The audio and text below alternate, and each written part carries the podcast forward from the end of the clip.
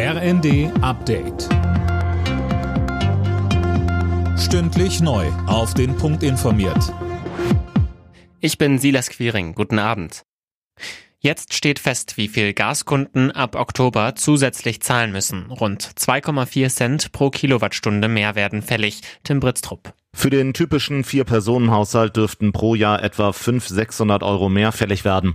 Finanzminister Lindner und Wirtschaftsminister Habeck wollen aber dafür sorgen, dass auf die Umlage keine Mehrwertsteuer gezahlt werden muss. Auch sonst gibt es noch ein paar Fragezeichen, beispielsweise bei der Frage, was mit Festpreiskunden ist.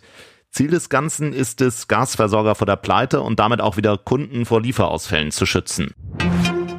Nach wie vor ist unklar, was das enorme Fischsterben in der Oder verursacht hat. Brandenburgs Ministerpräsident Wojtke hat den deutsch-polnischen Grenzfluss heute besucht und sich bei den Helfern bedankt. Außerdem kritisierte er die späten Informationen über die Umweltkatastrophe aus Polen. Wegen des Klimawandels rechnet Verkehrsminister Wissing auch in den nächsten Jahren immer wieder mit niedrigen Wasserständen.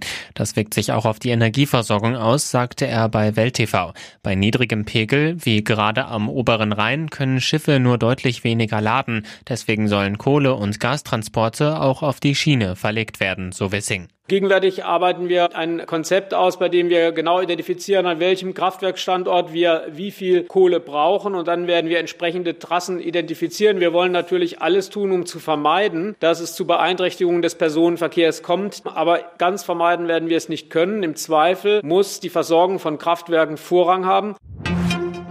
Das sonnige Wetter sorgt dafür, dass die Weinlese in manchen Anbaugebieten schon in dieser Woche startet. Das ist fast ein Monat früher als normalerweise. Die Winzer hoffen jetzt nochmal auf etwas mehr Regen und dann einen trockenen September. Alle Nachrichten auf rnd.de